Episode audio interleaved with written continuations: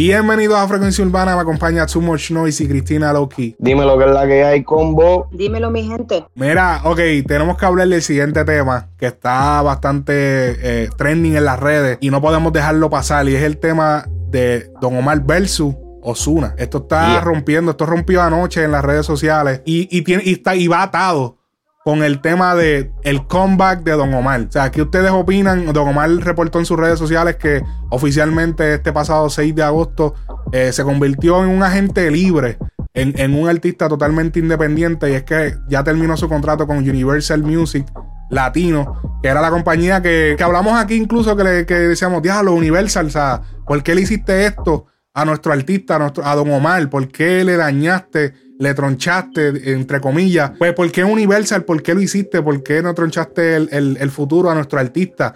Yo sé que él filmó, pero ¿cómo tú le das un contrato de esa manera a, un artista tan importante en la música que tú estás literalmente afectando un género de lo importante que Don Omar era cuando él firmó ese contrato? O sea, tú, tú literalmente te clavaste el género. Y entonces él mencionó, no sé si recuerdan en su YouTube, él hizo unos videos donde él explicaba eh, varias de las situaciones de que él habló de la situación con Héctor el, el Fadel, eh, habló de muchas cosas y una entre las cosas que habló fue esto con la disquera y fue que él mencionó que ese contrato era totalmente absurdo, de que él invertía y ellos eran dueños de todo. Sea, él tenía que invertir en todo y ellos eran dueños. A mí me extraña que Universal no se defendió de esto. No hubo ningún tipo de declaración, no hubo un comunicado de prensa, no hubo nada. Simplemente ellos se quedaron callados, nadie habló nada. Así que me deja pensar de que, o sea, si, si una persona te critica y tú no sales a defenderte, me estás diciendo que todo eso, todo lo que esta persona está diciendo, pues es verdad.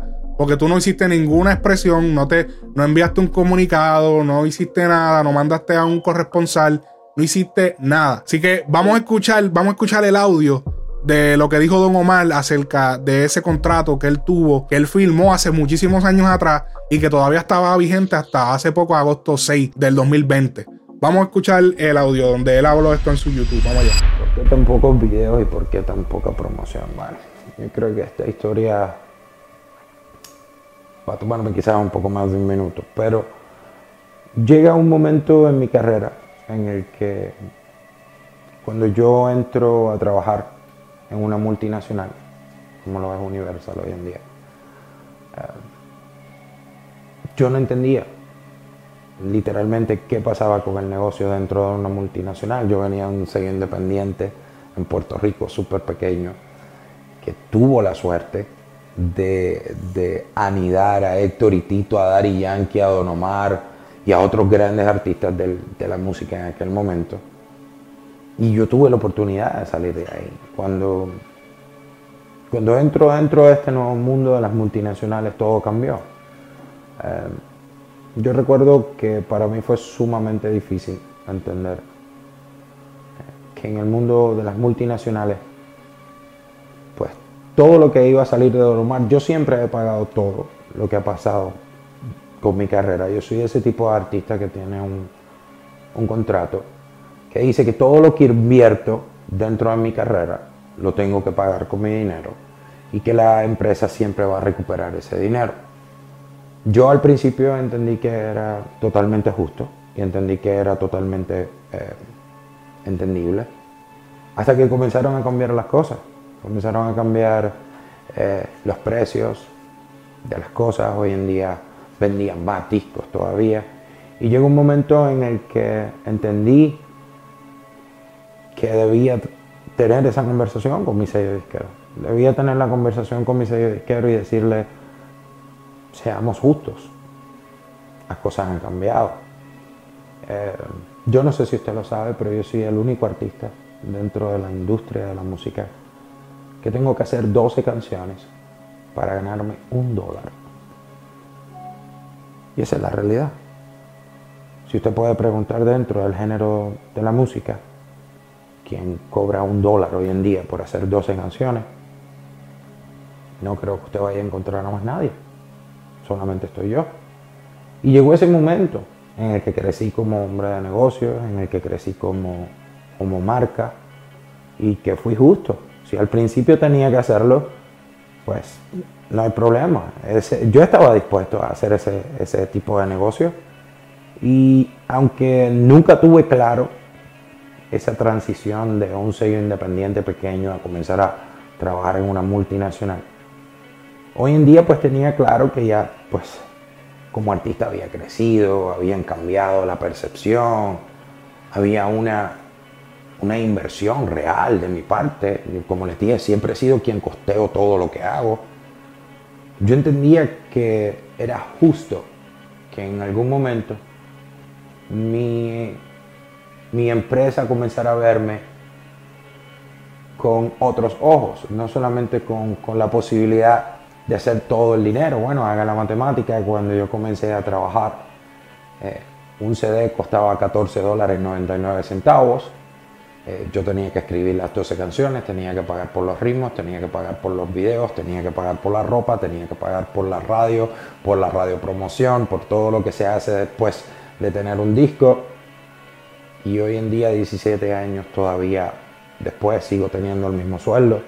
Eh, yo pienso que eso es una de las razones por las cuales todo comenzó a, cambiar.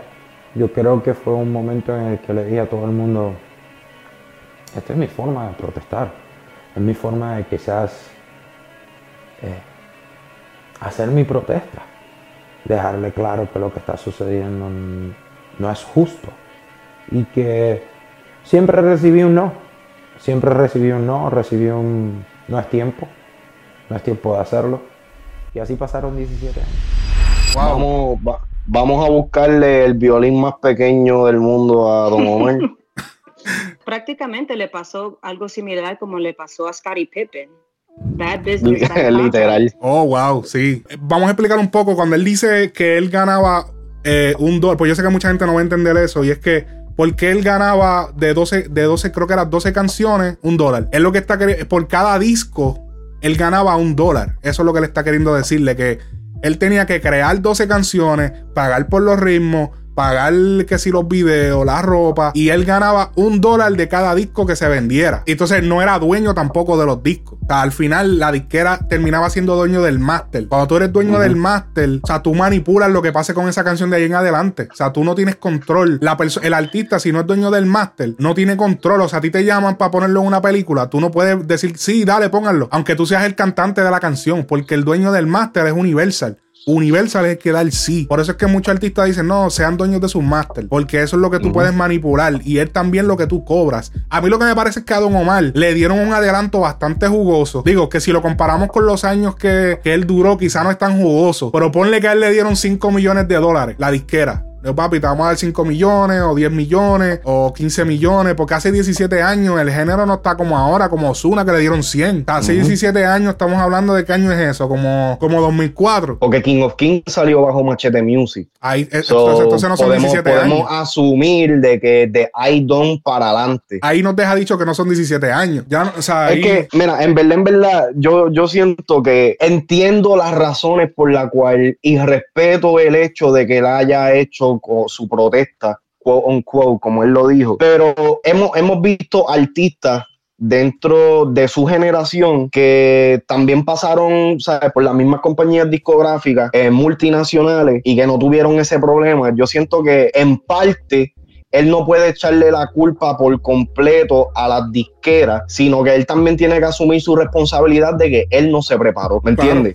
Yo no, yo no puedo, yo no puedo este, cogerte pena tú siendo un artista mundial y que no te sepas representar y no sepas cómo, cómo defenderte, independientemente sea lo que sea, ¿me entiendes? Porque eh, eh, en todo momento, o sea, nadie nace sabiendo. Tú tienes que aprender, pero tú has pasado por tantas cosas y, tu carrera eh, tomó un boom tan espectacular al punto de que eres uno de, de las caras más importantes del género del, del, reggaetón, que yo siento que esto para mí es una excusa de que hayan habido este, ciertas cosas que, que entre la disquera y él no estaban en acorde. Sí, eso pasa en todo, pero yo siento que fue falta de preparación de parte de él el no, el no saber cómo lidiar con esas situaciones, ¿me entiendes? Y dejar, y dejar pasar dos décadas. de una, una década, una década, prácticamente. 17 años, son casi dos décadas. Coño, o sea, yo no, yo, se me hace difícil entender cómo Don Omar a lo mejor tenía abogados cuando firmó eso, pero él quiso firmarlo como quiera.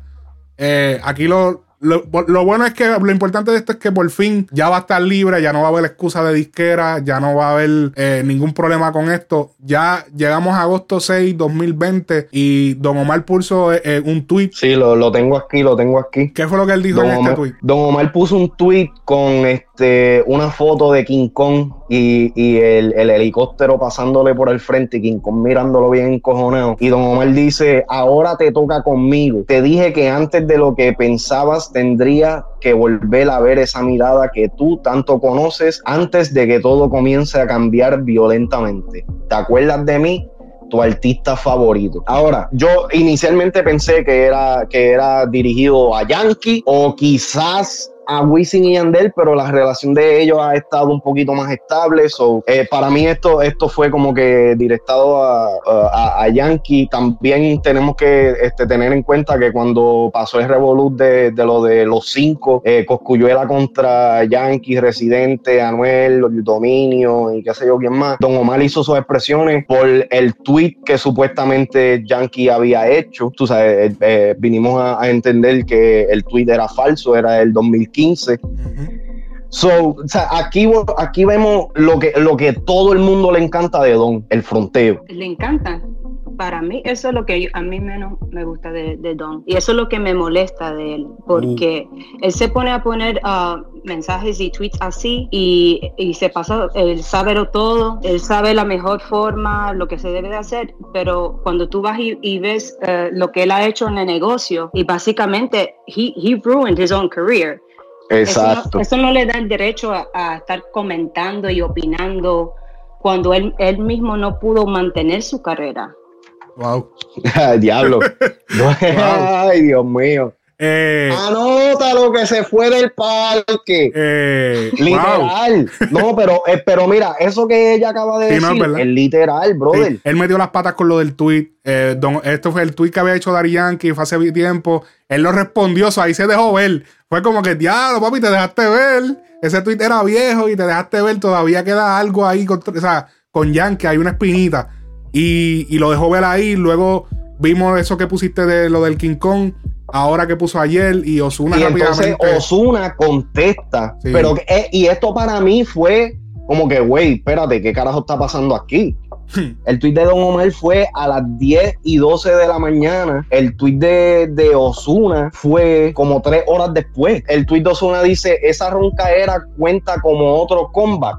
No entendí. Hashtag caramelo, hashtag número uno por todos lados, pronto remix, lo veo en la semana. Hmm. Eh, y chao a, a Mr. Rapero en Twitter, que Mr. Rapero está en toda, en toda, en toda. Sí, sí. Pero esa pregunta está interesante porque cuando él dice esa roncadera cuenta como otro comeback, question mark. Eh, eh, la pregunta que yo pienso que está en el aire es, ¿can he make a comeback? Don Omar, can he make a comeback? Esa es la pregunta. esa es la pregunta que todo el mundo se está haciendo. Vamos allá, vamos, ese, ese es el debate aquí. El que, que, de hecho la voy a escribir en Frecuencia Urbana, debía haberle escrito y para hablarle de esto. Eh, la pregunta que yo escribí en Frecuencia Urbana fue: ¿a qué artista tú prefieres? ¿Osuna o Don Omar? No queremos, no, no, queremos aquí, el panel de nosotros aquí, entrar en eso. Pero eh, déjame verificar la estadística, cómo va tengo la estadística, 70% Don Omar, 30% Osuna. Está bien, perfecto. Y, los comentarios lo dejan ver.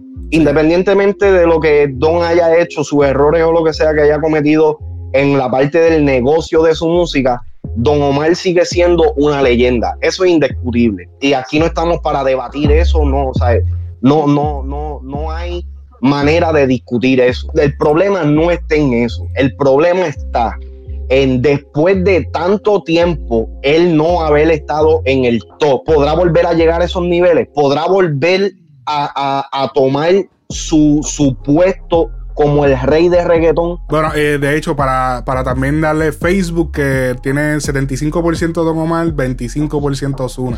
Yo pienso que la, eh, la, trayectoria de Don Omar definitivamente le ha dado duro a lo que es la estadística, porque es que es demasiado, o sea, es mucho más larga la carrera. O sea, Osuna tiene 5 años máximo ahora mismo. Y Don Tensa, estamos hablando de más de 20 años de carrera y, y de forjar un género. O sea que es, mucho más que la música, es lo que representa también.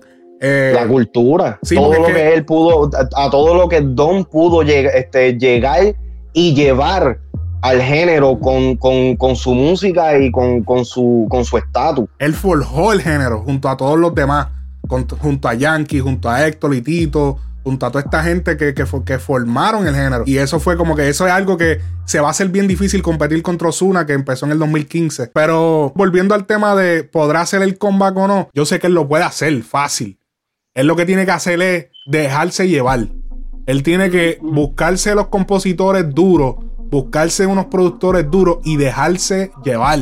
De buscarse un manejador duro y dejarse llevar. Que, que mucho Eso respeto. Va un problema porque Joel y Randy estaban comentando que él es un poco difícil en el estudio. Sí, sí. Eso mismo iba a decir yo ahora mismo en la entrevista junto a Molusco. Joel y Randy mismo admitieron que Don Omar dentro del estudio es un veterano, pero es jodón para hacer negocio. Don Omar, yo eh, si, nos estás escuchando, por favor, por el bien del género, déjate llevar. Déjate llevar y, busca a la gente dura que están en el negocio. Déjate llevar. O sea, obviamente, artísticamente, pues tú eres el artista, tú eres el que, pero déjate llevar y lleva, o sea, utiliza todos estos compositores duros que tú sabes que tú tienes acceso y todos estos artistas que tú sabes que tienes acceso. O sea, vuelve a hacernos palos como antes. O sea, vuelve a hacer las cosas. Mira, ahí, ahí, está, ahí está Tempo, que Tempo es, fue una super estrella cuando cuando empezó en el área del maleanteo, el gangsta rap. No se dejó llevar. Mira el ejemplo de Tempo, o sea, él está volviendo a comenzar ahora y está, está haciendo las cosas bien ahora. Está siguiendo su línea, está haciendo las cosas como tiene que hacerlas. O sea, Don Omar tiene que verse en el espejo de otras personas y verle que no, no lo vas a lograr, tú sabes, con manteniendo ego, manteniendo nada de esto. O sea, vuelve a hacernos la música, vuelve a mezclar los géneros tropicales vuelva a mezclar las baladas, vuelva a mezclar todo ese tipo de cosas que tú hacías. Si, se, si, va, si van a hacer este remakes y toda esa pendeja, o no remakes, o continuaciones de temas o lo que sea, ella y yo parte 2 tiene que ser algo. Ella y yo. Sí, ella y yo parte 2 tiene, tiene que ser algo. O con Romeo Santos. Con Romeo Santos, sí. Mira, mire que, yo, pienso que otra cosa mm. que él tiene que hacer es dos cosas, ah, reparar relaciones Obligado. y respetar la nueva generación. Eh, y esa es la más importante. Sí. Esa es la más importante. Porque él quiera o no lo quiera, el género urbano ha evolucionado y ha pasado ya que tres, cuatro generaciones de la de él originalmente. Sí. Y él fue parte de una de las generaciones que fue la de Arcángel, de la Gueto y, todos los que, los que salieron de ahí. Y esto es otra cosa que yo quiero aclarar. No es lo mismo hacer un comeback que hacer un comeback exitoso. ¿Me entiendes? No es lo mismo que, o sea, un comeback él lo puede hacer porque es Don Omar. Ahora, que el comeback sea exitoso, fructuoso y que, y que sea parte del legado de Don Omar, son otros 20 pesos. ¿Qué tiene que tener el comeback de Don Omar para que sea exitoso? Mira, en mi opinión, no solamente, no solamente tiene que colaborar con artistas nuevos, porque eso, eh, eh, eso, es, eh, eso es parte de. Pero yo, yo necesito ver de Don la misma consistencia musical que él tenía cuando él estaba en su pick. Y cuando hablo de consistencia no estoy diciendo de que haga solamente pejeo o solamente haga jeguetones o lo que sea. Me, a, mí lo más que me marcaba de Don Omar era su versatilidad y el hecho de que él podía hacer de cualquier género de cualquier combinación lo podía hacer un éxito. Hoy día, lamentablemente, guste el que le guste, duele el que le duela, eso no es un hecho. Él sigue haciendo sus combinaciones y sigue haciendo su, música en colaboración con otros géneros, pero el impacto no es el mismo. Y ahora, y, y aquí yo no sé, esto soy yo especulando, yo no sé si tiene que ver por las relaciones que, que quizás él no él haya jodido, tú sabes, por malentendido entre él y artista, o porque él simplemente así como él lo quiere hacer y esa es la que hay.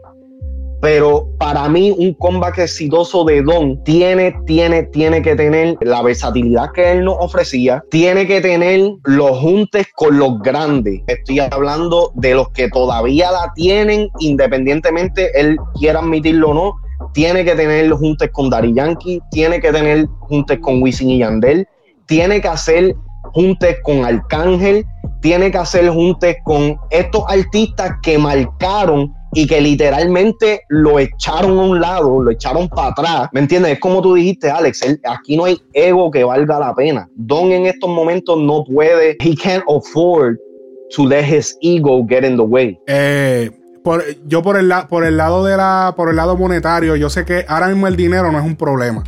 Yo sé que cualquier persona, si yo soy un inversionista, yo voy a querer invertir en el proyecto de Don Omar. Ahora, yo siento que lo que hay que, eh, en el caso de Don Omar, para hacer el comeback exitoso, tenemos que buscar un concepto. El concepto que Don Omar debería, debería tomar en este momento sería revivir la salsa. Yo pienso que ese sería un buen concepto. Además de poner los reggaetones, claro, obviamente, reggaetones, pero volver a revivir los ritmos tropicales que son, que están muertos. Están muertos ahora mismo, muertos, no existen. No existen. Están, la gente solamente escucha las canciones viejas. Los movimientos, la música tropical está muerta ahora mismo. Y eso es un problema. Eso es un problema que solamente alguien como Don Omar puede arreglar. Alguien como Don Omar es la única persona ahora mismo. No es la única, pero es una de las personas que puede arreglar este, ese problema, ese, de, ese desbalance que hay en la música ahora mismo, donde todo es simplemente urbano. Que yo soy música urbana, pero yo no quiero que todo sea urbano. Yo también quiero escuchar música tropical, yo también quiero escuchar, escuchar otro género. O sea, él puede traer ese balance al género, volver a traer la salsa. él puede cantar todo todos esos ritmos y volver a traer temas mezclados con, con bachata y volver a traer temas tropicales. Esa es la línea que debe traer Don Omar. Y soltar un poquito lo que es que si el africaneo, que si lo de Ramayama, que si reggae. No, olvídate del reggae, olvídate del reggae. Haz el reggaetón y vuelve a traer los ritmos tropicales de salsa, vuelve a traer eso para atrás. Que nadie está haciendo eso. Y esa es la esquina que él tiene que coger. Esa es mi opinión. Ustedes han mencionado unas cuantas cosas, eh, versatilidad, consistencia, traer de nuevo ese, sonido tropical.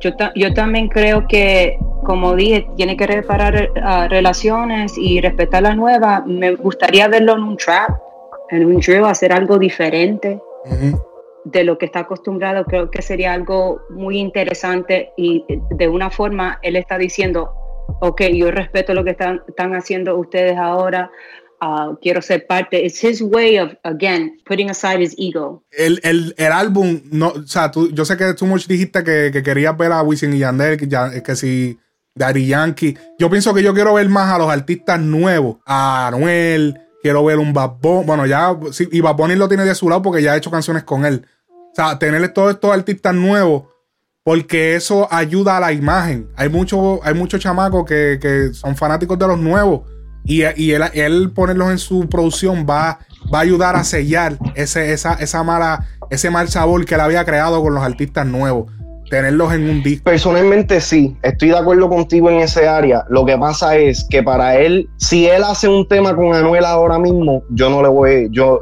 pierde credibilidad conmigo. ¿Me entiendes? Porque por lo menos yo, y, aquí te habla Too Much Noise, el que canta y no el del podcast. Personalmente yo no, si, si, si tú no vibras con una persona, yo, yo puedo entender y respeto el hecho de que tú no colabores con esa persona por este, ganancias monetarias o lo que sea. Está bien, no hay problema con eso. ¿Me entiendes? Aquí Don Omar tiene que tener mucho cuidado ahora con las cosas que vaya a hacer por los statements que, la, que él ya ha dicho. Porque la cosa es, es, como, es, de, de, estas personas, de estos artistas que se llenan la boca diciendo que son reales, son reales, son reales, son reales, y cuando le enseñan el cheque, no, papi, todo es música, ¿sabes? Amo, la música es lo primero, que si esto es y lo otro. Está bien, perfecto. Si tus ideales no te, no te permiten colaborar con cierto artista porque tus ideales, pues dicen, van en contra de eso, pues está bien. Yo quizás, aunque me gustaría escuchar una colaboración junto a él y, y junto a Don y Anuel, junto a Don Yosuna, si, si esas dos personas no, no encuentran la vibra para hacer buena música, yo puedo entenderlo.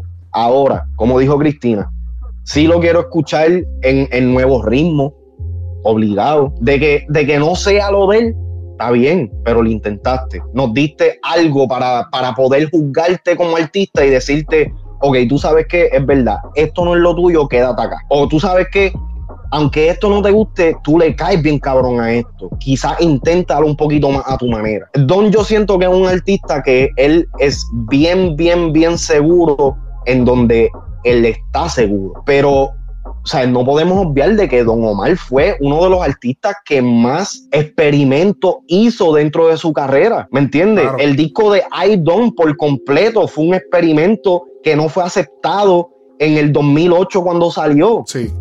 Y yo creo que eso, eso es otra cosa, que lo que él saca, sea un EP, sea un álbum, sea canciones, tiene que demostrar que todavía tiene el mismo nivel de creatividad y innovation. Sí, obligado, porque esa es otra, como tú dijiste, Alex. Mira, en verdad, ya tú estás, o sea, Don tiene que 40 años ya, o está, o está ya picando pa. Sí, o sea, tiene ya, 40. ya esa, esa narrativa de, de fumaera, tú sabes, toda esa narrativa ya, ya no cuadra con tu imagen.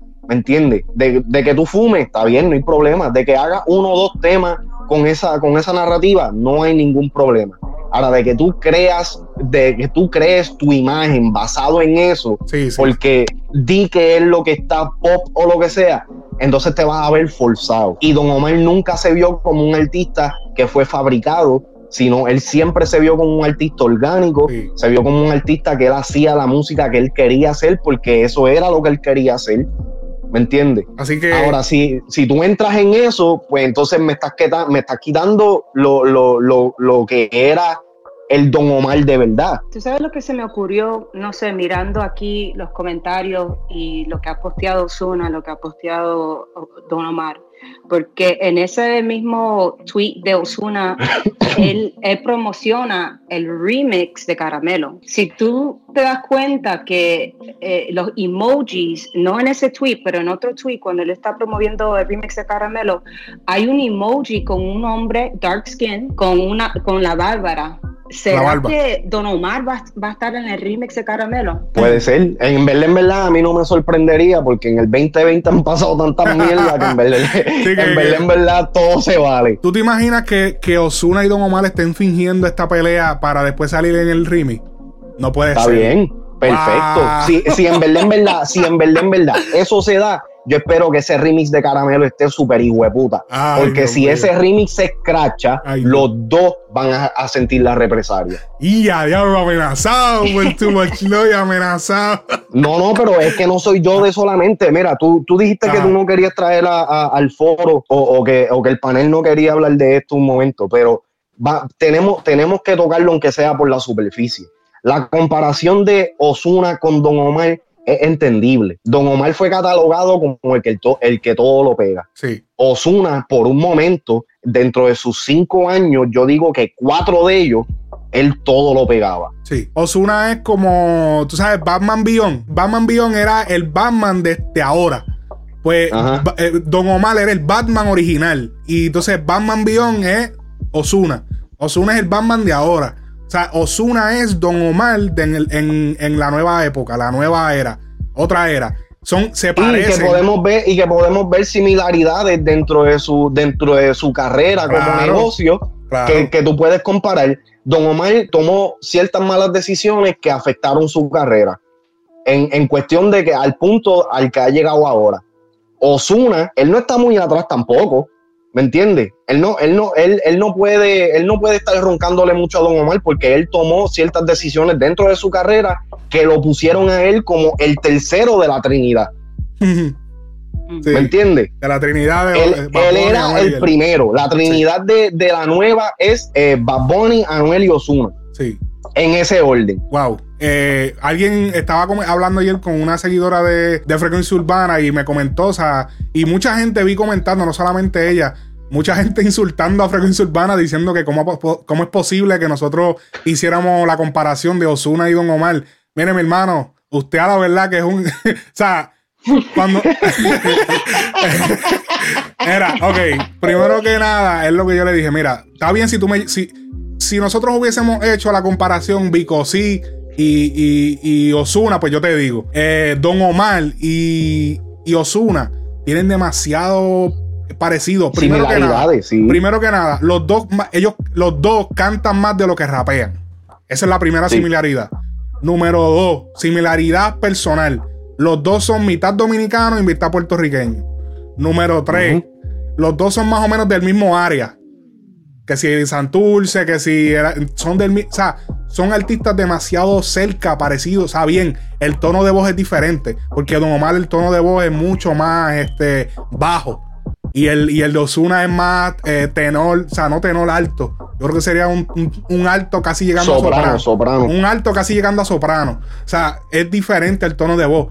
Pero sí se puede hacer la comparación porque prácticamente casi casi hicieron lo mismo. A, Osuna lo único que le ha faltado a Osuna es mezclar ritmos tropicales, que no lo ha hecho. Ritmos de, ritmos de salsa. Osuna, por lo menos yo le puedo dar el lado de que fue uno de los que de la nueva volvió a pegar la bachata mezcla. Ah. No, no, no el tiki tiki tiki tiki que estábamos acostumbrados a escuchar en los tiempos de Don, pero este Osuna se dio la tarea de colaborar con Romeo Santos, que eso es otra, otra de las comparaciones que podemos, podemos tener de, Don con. Sí, pero hicieron un RB. Hicieron un RB. ¿Quién? Eh, el, ¿Cuál tema hicieron? ellos hicieron el falsante. El falsante. Y sobredosis. Y sobredosis, sobredosis bachata. Sobredosis bachata, no lo he escuchado.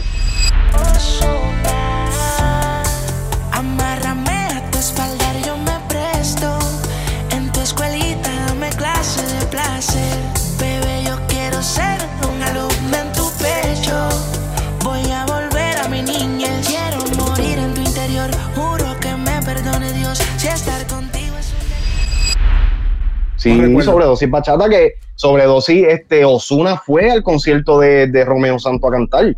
Y yo creo que viceversa también. Bueno, pues parece que. Pues, eh, ¿Ibiza es una bachata? No, Ibiza no es una bachata, pero hicieron Ibiza juntos. Eh, pero no le, él no le ha dedicado el tiempo, o sea, el, espacio suficiente a la, música tropical, que eso es una esquina que nadie, nadie, le está dando espacio. Don, mírala ahí, mira la esquina, mírala ahí, cógela, cógela, Don, coge esa esquina para ti. El lado tropical te necesita. Trae el balance nuevamente al género. Eso es lo que te pedimos aquí en Frecuencia Urbana. Trae el balance. Trae el balance. Porque si había, si había algo que Don Omar proveía dentro del género era cambios de música. Era diferente música a lo que todo el mundo estaba haciendo. Cuando Dari Yankee estaba pegado con la gasolina, Don Omar te salió con Pobre Diabla, que si con esto, que si con lo otro.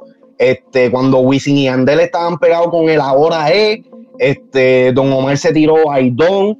O sea, King of Kings, para mí, que en ese. Eh, y aquí este es el debate mío y de Alex de, de Too Much Noise y de Alex. Para mí, King of Kings no fue tan aceptado como la gente dice.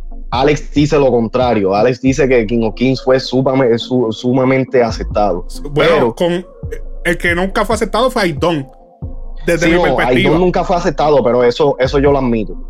Pero King of Kings se, le este se, le hicieron como tres conciertos. O sea, si tú haces tres conciertos con el concepto de King of Kings, que él lo hizo, y, son exitosos. O sea, el disco fue aceptado porque el, concierto fue basado 100% en el disco de King of Kings. Sí, obviamente él cantó los temas viejos. Obligado tiene que haberlos cantado. Pero el concepto del concierto completo, él llegó vestido de con una armadura, el, la tarima era un castillo. O sea, él, él, hizo todo el concepto detrás de King of Kings. Si el disco de King of Kings hubiese sido un fracaso, no, o sea, no, no, no hubiesen hecho ni concierto. Porque de Idon yo creo que no se hizo ni concierto.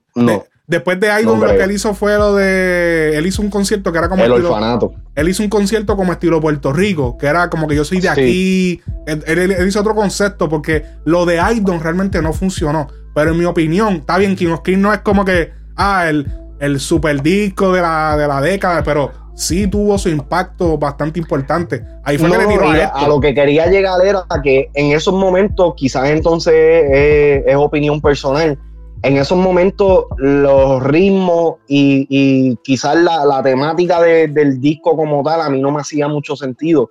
Pero ahora yo aquí sentándome y viendo la historia del reggaetón, King of Kings es un disco para la historia, cabrón, para la historia.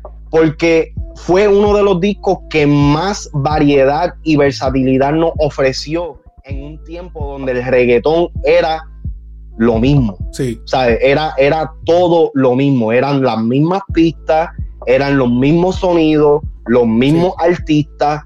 ¿Sabes? ¿En, en, qué disco de los grandes tú escuchabas a un Yagi Maki o, o, un Maki en este, en este sentido, y el tema está cabrón. Sí, sí. Eh, que, que, todavía se habla. En, Apple, en, Apple, Music está como el álbum esencial de, de Don Omar. Wow. Como el álbum esencial. Wow. Y, y la carátula me, me, llama la atención los anillos que tiene puestos. Claro. la, gente se lo, la gente se lo tripió mucho en ese tiempo. Le decían que si el rey de Burger King, pero papi, funcionó. Funcionó. pero funcionó. Yo me acuerdo porque yo era uno, cabrón. Funcionó, funcionó. Mira, ok. Don Omar, coge el área tropical, haz la tuya haz la tuya y dar traer nuevamente el balance al género. Eso es todo lo que te pedimos aquí en Frecuencia Urbana.